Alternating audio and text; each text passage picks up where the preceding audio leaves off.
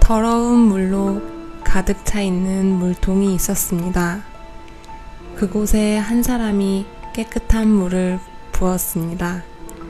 그래도 물통은 여전히 더러운 물로 가득 차 있었습니다. 하지만 그 사람은 실망하는 기색이 없이 계속해서 물컵으로 깨끗한 물을 부었습니다. 그렇게 한참을 되풀이한 후 물통을 바라보자 그 물통은 이제 더러운 물이 아니라 맑고 깨끗한 물로 가득 찬 물통이 되어 있었습니다. 만일 그 사람이 깨끗한 물을 꾸준히 붓지 않고 지겹다고 포기했다면 과연 그 물통에는 어떤 물이 들어 있었을까요? 지금 당장 모든 것을 한꺼번에 이루려 하지 마십시오.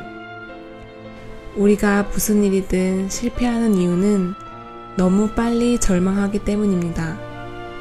그리고 너무 빨리 단념하기 때문입니다.